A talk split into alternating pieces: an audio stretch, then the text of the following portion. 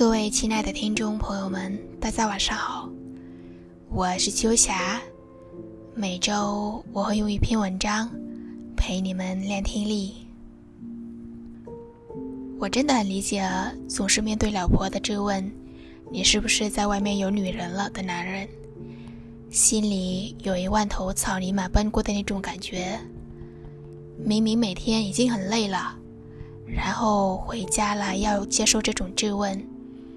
当这句话说出来的时候，这个世界上最遥远的距离，便是我努力踮脚去够到这个世界更美好的一面，品尝了夜的巴黎，看过沙漠下暴雨，而你永远只会质问我是不是和别人在一起。我的一位朋友最近跟我说，她的男朋友劈腿了，但是她一点儿也不惊讶。她说。他确实有责任，因为每天都太忙了，下班了还要进修什么的，久而久之，男人也会觉得被忽视了。我问他：“那你后悔吗？”他摇摇头说：“其实现在人的感情关系杀手最严重的，根本就不是小三问题，那只是表象，深层次的原因我很明白。”因为我们没有共同追求了，我希望下班后，他也能自己去上上课，找找事做，而不是回到家就无所事事。他觉得自己已经很累了，可是我也很累呀。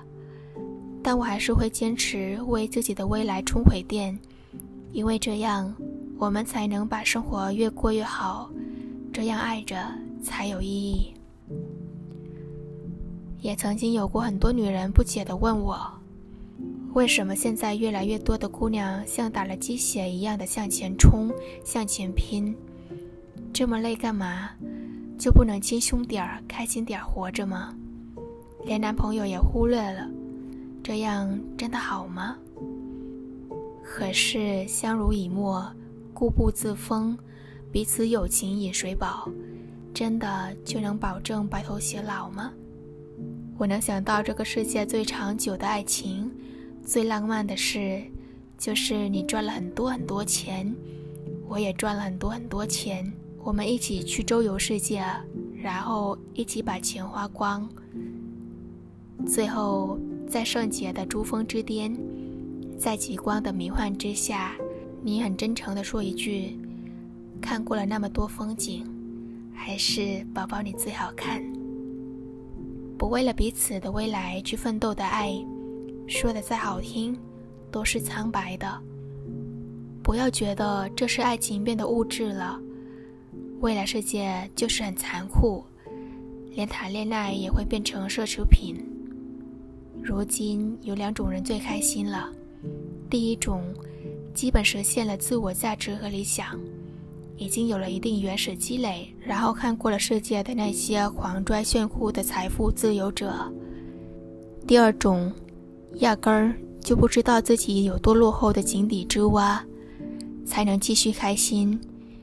这样的人也是幸福的。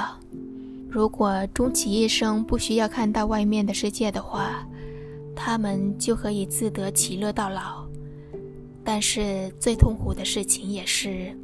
如果一旦某天，即使只是无意间看到世界的一角，发现了天地广大，自己却浪费了许多光阳，那一刻的失落感是别人无法安抚的。